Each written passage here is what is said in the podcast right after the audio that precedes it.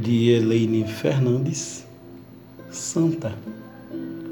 Demorou até eu entender que a casa não era dela. Nos recebia aos domingos de camisola fina, se movia lentamente, muito dona do espaço. Era minha fada madrinha. Nunca encontrei ela em outro lugar que não naquela casa, no alto da montanha, no meio da floresta. Tinha muita pele sobrando em seu corpo. Quando falava, elas tremiam todas. Talvez por isso falasse pouco, como uma santa. Sorria, os olhos azulados ficavam úmidos e doces, às vezes doces demais, gelados em meio ao silêncio da cozinha.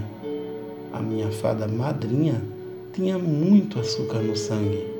Um dia comeu uma caixa de bombons garoto e dormiu para sempre.